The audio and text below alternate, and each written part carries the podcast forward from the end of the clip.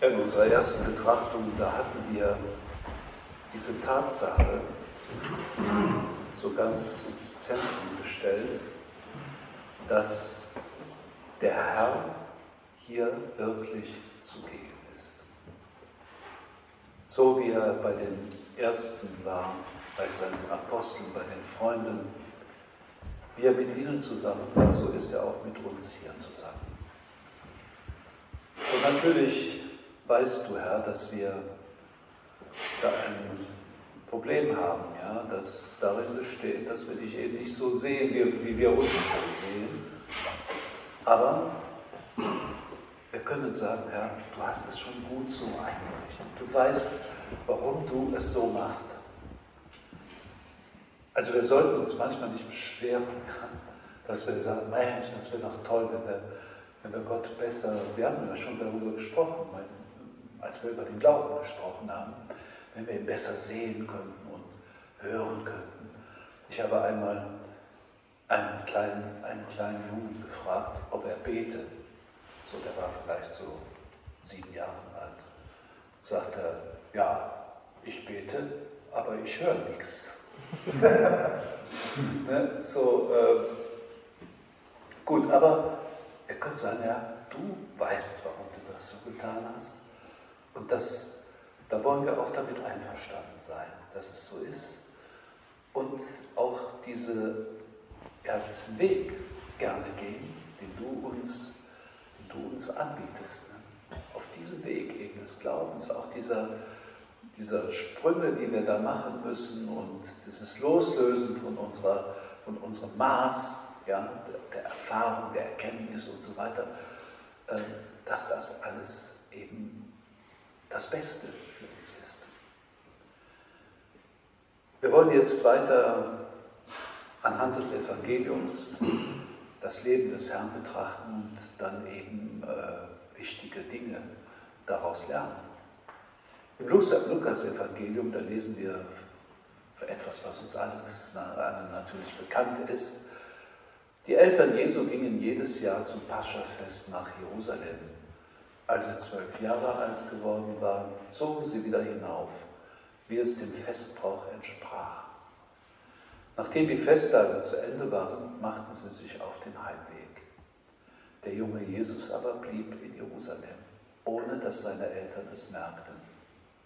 Sie meinten, er sei irgendwo in der Pilgergruppe und reisten eine Tagesstrecke weit. Dann suchten sie ihn bei den Verwandten und Bekannten. Als sie ihn nicht fanden, kehrten sie nach Jerusalem zurück und suchten ihn dort. Nach drei Tagen fanden sie ihn im Tempel. Er saß mitten unter den Lehrern, hörte ihnen zu und stellte Fragen. Alle, die ihn hörten, waren erstaunt über sein Verständnis und über seine Antworten. Als seine Eltern, Eltern ihn sahen, waren sie sehr betroffen. Und seine Mutter sagte zu ihm, Kind, wie konntest du uns das antun? Dein Vater und ich haben dich voll Angst gesucht. Da sagte er zu ihnen, warum habt ihr mich gesucht? Wusstet ihr nicht, dass ich in dem sein muss, was meinem Vater gehört? Doch sie verstanden nicht, was er damit sagen wollte. Dann kehrte er mit ihnen nach Nazareth zurück und war ihnen gehorsam. Jesus, seine Mutter aber bewahrte alles, was geschehen war in ihrem Herzen. Jesus aber wuchs heran und seine Weisheit nahm zu und er fand Gefallen bei Gott und den Menschen. Ja, also ich finde, das ist ein, schon ein sehr starkes Evangelium, wenn wir mal überlegen, äh, was da alles drinsteckt.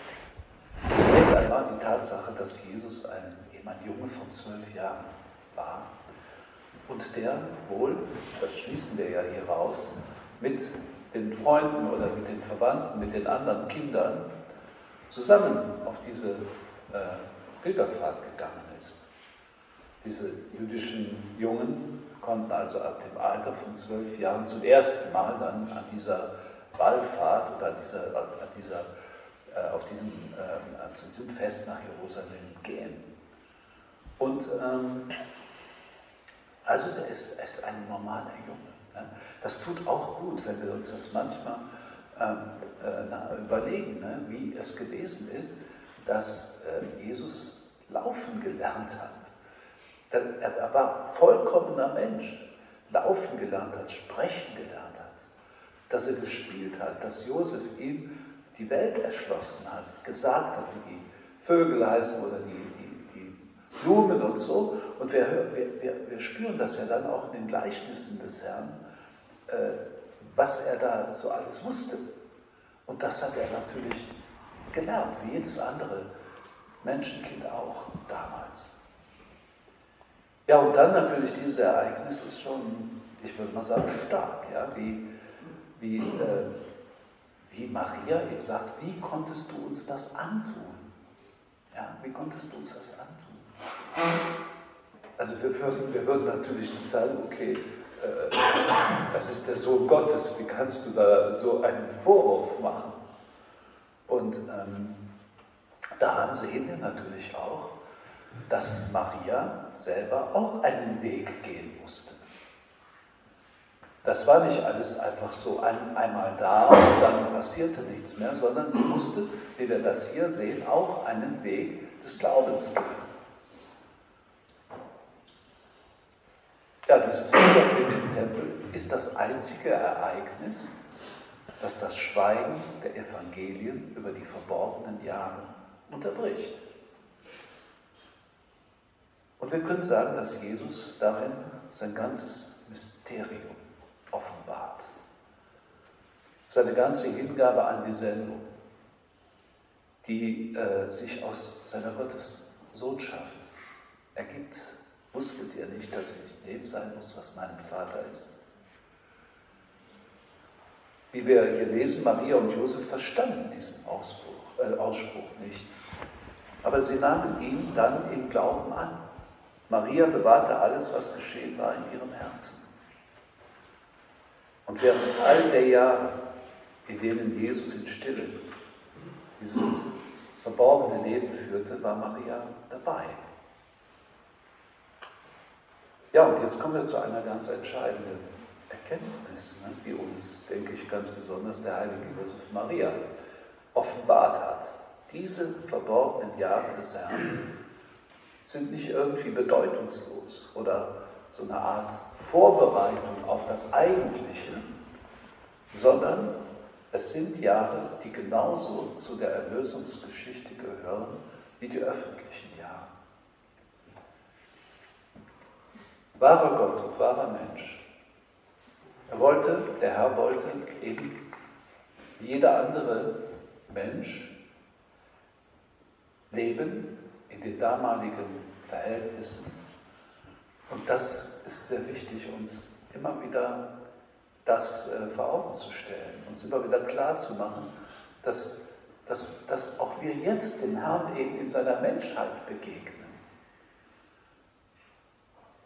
Also äh, das, das glaube ich, ist sehr, sehr wichtig. Wir haben das ja, wie, schon, wie gesagt, schon öfter ein bisschen angesprochen. Aber Herr, du begegnest mir als Mensch ein wahrer Gott und wahrer Mensch, aber in deiner menschlichen Natur. Und zu deinem Leben gehörte alles, was das Leben eines Menschen ausmacht. Heilige Josef Maria hat das einmal so formuliert. Ich bin besonders seinen verborgenen, seinem verborgenen Leben nachgegangen, seinem Leben der gewöhnlichen Arbeit unter den Menschen. Der Herr will, dass viele Menschen den Weg gehen, den er selbst in den Jahren seines stillen, unscheinbaren Lebens ging.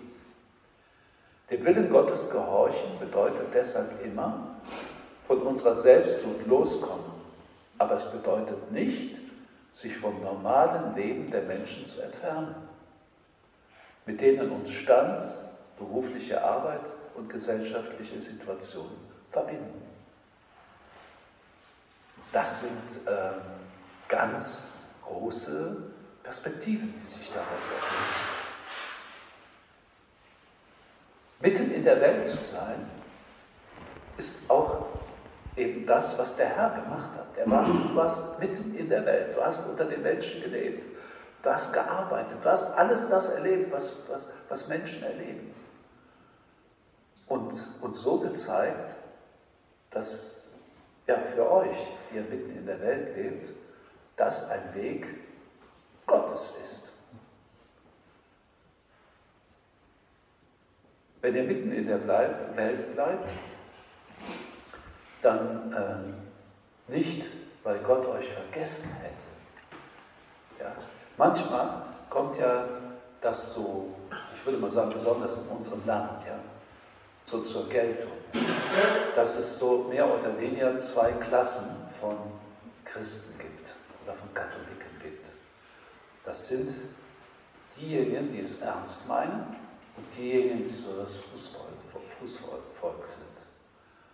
Und ich würde sagen, also viele von euch sind ja auch im Fußball verwandt, äh, eben, äh, äh, äh erkennt den Fußball ja. Ähm, da gibt es die Profis und die Amateure. Ja? Und dann gibt es so Halbprofis. Ähm, und das, das ist wirklich so, dass viele Menschen denken, okay, die Profis, die eigentlichen, das sind wir hier mit unserem Trikot. Ja? Und, ähm, und dann eben kommt, das, kommt die Amateure, ja? die, die das dann eben auch machen, aber eigentlich nicht so ernst und nicht so groß und nicht so gut. Und dann gibt es eben, wie gesagt, die, Halb die Halbprofis, das sind so das Regionalliga, das, ähm, das sind so Leute, die eben im ZDK sind zum Beispiel oder sowas. Und, und, und so. Also das ist wirklich oft die, die Auffassung. Aber das ist eben nicht so. Eure Berufung ist 100 Prozent. Und die, die, jeder, jeder Christ ja, hat einen, einen Weg. Und euer Weg ist eben, euer, euer Leben mit Gott in eurem normalen Leben zu entfalten. So wie der Herr damals in, in äh, Nazareth das getan. Er hat gearbeitet, er hat äh, sich mit Freunden getroffen, sie haben zusammen gegessen und so weiter. Er hat sich erholt, ja, das alles gehört zu unserem Weg oder zu eurem Weg, besonders äh, eben als Laien mitten in der Welt dazu.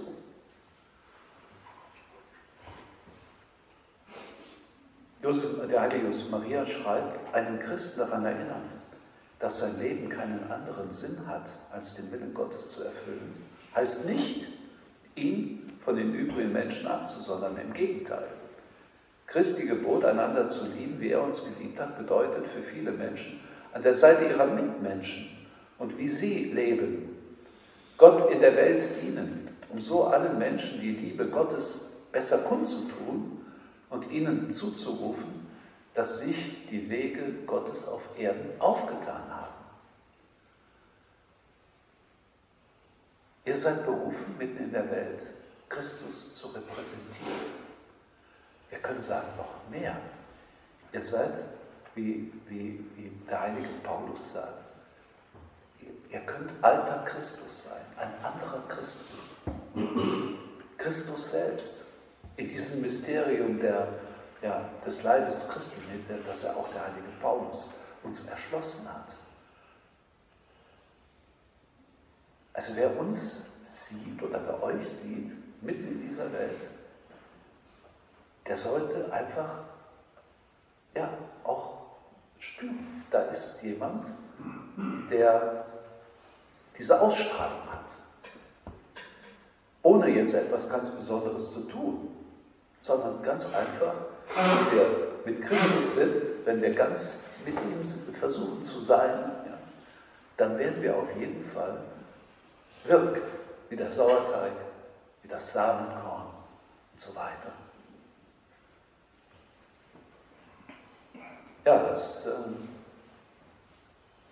das ist eure Berufung, mitten in der Welt eben Christus zu sein. Wie Christus sein. Und da gibt es so etwas, was auch zu der Berufung dazugehört. Das ist nämlich, dass es um Heiligung geht. Heiligung. Wie viele Missverständnisse gibt es bei diesem Begriff? Manchmal denkt man, ein Heiliger, das ist jemand, der so eine Art Supermensch ist, der möglicherweise äh,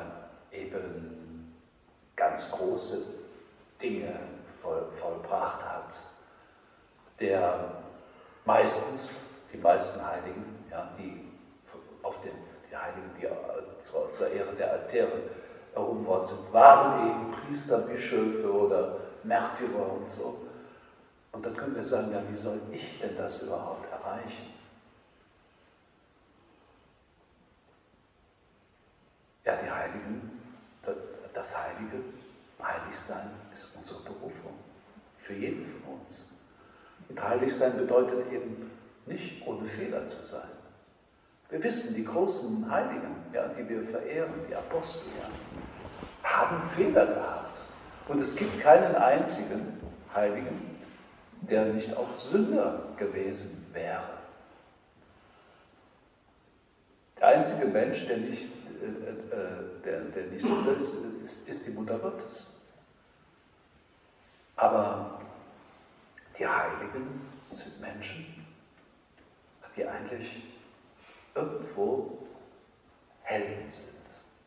In jeder Hinsicht. Und wie kann man Held sein? Held kann man sein, indem man zum Beispiel das ganz normale Leben mitten in der Welt mit, nach den Prinzipien Gottes lebt.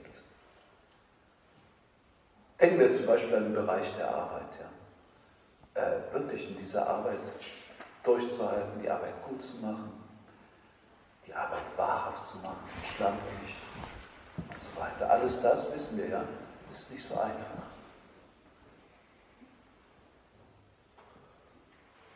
Die Heiligen sind normale Menschen gewesen. Und ja, es gibt wunderschöne Geschichten über verschiedene Heilige. Also eine unserer Lieblingsheiligen im Osten, ja, im Osten von unserem Land, ist die heilige Elisabeth von Thüringen. Wenn man deren Biografie liest, dann staunt man nur, ja, wie sie eine junge Frau war, die ihren Mann leidenschaftlich liebte. Wenn er weg war, dann hat sie sich immer Trauergewänder angezogen. Und wenn, er, wenn sie hörte, dass er zurückkam, ist sie aufs Pferd gesprungen, ihm entgegengeritten und hat ihn geherzt und geküsst. Und das ähm, sahen die Hofangestellten nicht so gerne, weil das gegen die Etikette verstieß. Aber eben so eine Frau einfach ja, bewundernswert. Sie war ganz mit Gott. Und auch ihr seid berufen, das in eurem konkreten Eheleben, in eurem beruflichen Leben, in dem ganzen Leben der normalen Tätigkeiten des Menschen, das, das zu, zu verwirklichen, mit Gott zu leben. Mit Gott zu leben. Und das bedeutet ja nicht, dass wir da irgendwie komische Dinge machen sondern eben unser ganzes Leben nach seinen Prinzipien ausrichten. Der hat einmal gesagt, wer mich liebt, erfüllt meine Gebote. Genau das ist das, worum es geht. Das ist der Weg der Heiligung. Wenn ich nach dem Geist des Opus Dei gefragt werde, sagt unser Gründer einmal, der Vereinigung, der ich mein Leben gewidmet habe, sage ich immer, dass er sich um die gewöhnliche Arbeit um die berufliche Arbeit in der Welt wie um eine Achse dreht. Die göttliche Berufung stellt uns eine Aufgabe. Sie lädt uns ein, an der einen Sendung der Kirche teilzuhaben, damit wir so vor unseresgleichen, vor allen Menschen, Zeugnis für Christus ablegen und alles zu Gott hinführen. Das ist äh, eure Berufung, eine göttliche Berufung. Und ähm, ja, diese zu verwirklichen, ist, äh, ich würde mal sagen, ein großes, ein großes Abenteuer. Hier wird davon gesprochen, die Arbeit zu heiligen. Ja, die Arbeit zu das Und die Arbeit ja nicht nur so, sozusagen so als eine Beschäftigung zu sehen, sondern die Arbeit zu sehen als eine Weise, äh, mit Gott zu leben. Der heilige Josef Maria hat auch einmal gesagt, wir müssen die Arbeit in Gebet verwandeln. Und was heißt das denn? Das bedeutet, die Arbeit selber, nehmen wir mal an, wir graben den Garten um ja, ne, oder andere Sachen, ist das eine Weise, mit Gott zu leben. Weil alles, was wir als Menschen äh, erleben, ist ja auch ein Leben mit Gott. Es ist sehr wichtig, ähm, uns das immer wieder, immer wieder äh, vor, Augen zu stellen, um es immer tiefer zu verstehen. Gebet ist natürlich äh, jetzt die Zeit, die wir jetzt machen, dass ich Gott Zeit schenke, dass ich ausschließlich mich ihm widme ähm, oder dass ich dann irgendwelche festen Gebete spreche, dass ich die Sakramente empfange, alles das können wir sagen, das ist das Gebet. In einer, ich würde mal sagen, besonderen Weise. Aber Gebet ist auch alles, was ich tue. Überlegen wir mal, was das heißt. Ja, das, das heißt also unglaublich viel. Und vielleicht ist es manchmal so, ähm, ich würde mal sagen, so revolutionär, ja, dass man das gar nicht kann. Ja. Dass also das Gebet äh, meine Erholung sein kann. Dass das Gebet ähm, eben die Ausübung meiner, meiner Arbeit sein kann. Der heilige, der, der äh, heilige Johannes Paul II., der hat immer vor den einzelnen Arbeitsabschnitten ein Kreuzzeichen gemacht. Also im Namen des Vaters und des Sohnes und des Heiligen Geistes. Und dann hat er gearbeitet. So wie er eben auch ein Kreuzzeichen macht, wenn er eben anfängt, fing das Gebet zu halten, wie wir das jetzt tun. Eine wunderbare Hilfe. Und ähm, das, wie gesagt, hat ein, ein ungeheures Potenzial für unser Leben mit Gott. Das wirklich zu verstehen. Dass jeder, jedes Tun, mein ganzer Beruf, mit all den, mit all den Nuancen, die, die da sind, dass das Verherrlichung Gottes ist. Dazu, ich trage ja mit, mit, diesem, mit dieser Arbeit, die ich tue, an dem Wohl der anderen Teil äh, äh, bei. Ich trage dazu bei, dass äh, ja, eben meine Familie weiterkommt und so weiter und so weiter. Und ich trage bei, da, dazu bei, dass, dass eben der Fortschritt vorankommt. Ja. Deswegen ist es ja auch so, dass wir als äh, Christen nicht so, ich würde mal sagen, die, die Dinge, die wir, die wir machen, als Gefahr betrachten. Natürlich liegt in allem, was unsere menschliche Existenz umfängt, liegt eine Gefahr, nämlich wir können, wir können die Dinge eben auch, äh, wir können sie auch missbrauchen. Die Arbeit kann man missbrauchen natürlich. Also zum Beispiel, wenn man sich überlegt, wie man einen Banküberfall durchführt oder so. Und ähm, diese Tatsache, dass die Arbeit eben Verherrlichung Gottes ist, das hat, das hat so, zur Folge, eben diese Arbeit gut zu machen, kompetent zu machen, dass ich sie aufrichtig mache, dass ich nicht schlampe und so weiter, dass ich äh, ja, so gut wie ich kann es mache.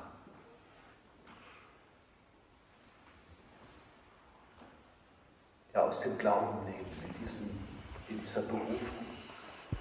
Ähm, das ist der Weg.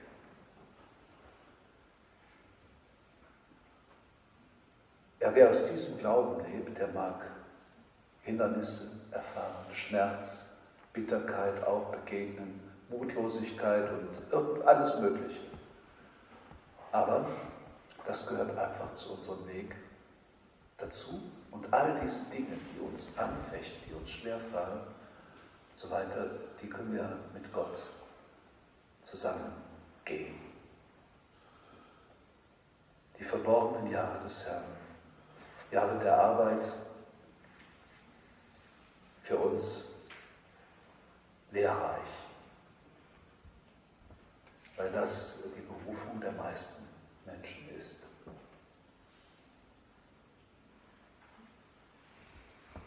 Vielleicht ist es manchmal gut, wenn wir uns auch jetzt hier in so äh, Stunden, in den Beziehungstagen, wenn wir uns da einfach diesen Ruf Gottes vor Augen stellen, der uns sagt, ich möchte, dass du mitten in der Welt, mit deinem Beruf, den du hast, deinen Kindern, mit den, aber natürlich auch mit den ganzen Herausforderungen, die du hast, deiner Umgebung, da möchte ich dich haben. Denn du bist das Salz der Erde, das Licht der Welt, der Sauerteig. Ja, wenn wir, wenn wir Christen, wenn wir alle eben mit dem Herrn so verbunden sind, dass unser ganzes Leben eben ein Leben mit ihm wird, dann können wir uns ja vorstellen, ändert sich alles. Auch in unserer Umgebung. Der verstorbene Kardinal Meissner, der hat einmal gesagt, dass es darum geht, Christus aktiv zu sein. Und er sprach da in Analogie zu radioaktiv. Aber das darf man ja nicht mehr so sagen. Aber er meinte, dass wir so wie das Radio, ja, wie das Radio strahlen. Und das ohne eben etwas Besonderes zu tun. Es gibt dieses schöne Wort, Bonus Ordo Christi, der Wohlgeruch Christi. Der ist uns gegeben, wenn wir einfach alles das mit Gott tun. Und so werden wir die Welt mit Licht erfüllen. Dann werden wir sie auch heilen. Nicht, weil wir das können, sondern weil Gott uns durch uns wirkt. Ja, ich würde sagen, lassen wir doch in den Besuchstagen so diese Begeisterung aufkommen für den Weg. Denn manchmal ist es so, dass man so im Gespräch hört, ja, ich wäre ja auch lieber, ich würde noch viel lieber, ich würde ja auch mehr beten lieber. Ja? Okay, wenn du aber sagst, okay, mein ganzes Leben ist Gebet, ja, dann dann ist das eben etwas ganz anderes, als wenn man so denkt, dass, dass es auf der einen Seite das normale Leben gibt mit der Arbeit, der Familie und all dem und auf der anderen Seite das Gebetsleben. Ja, das ist doch so. Ne? Manche Leute sagen, ja, ich, ich habe gar keine Zeit zu beten, weil ich so viel arbeiten muss. Aber wenn ich weiß, dass mein Gebet äh, eben auch in der Arbeit da ist, natürlich brauchen wir unbedingt Zeiten, wo wir mit Gott alleine sind. Wir brauchen insbesondere die Kraft der Sakramente, der, der Heiligen Messe zum Beispiel. Das ist klar. Aber dann äh, gehört alles dazu. Nichts ist außerhalb. Wir wollen unsere himmlische Mutter bitten, die in Nazareth ja, für diese heilige Familie gesorgt hat die sicherlich äh, alle, alle Nuancen ja, der damaligen, äh, des damaligen Lebensstils kan kannte. Und es ist gut, wenn wir das auch mal wieder betrachten. Sie wird uns in dieser laikalen Berufung, also mitten in der Welt, sehr viel Licht geben können.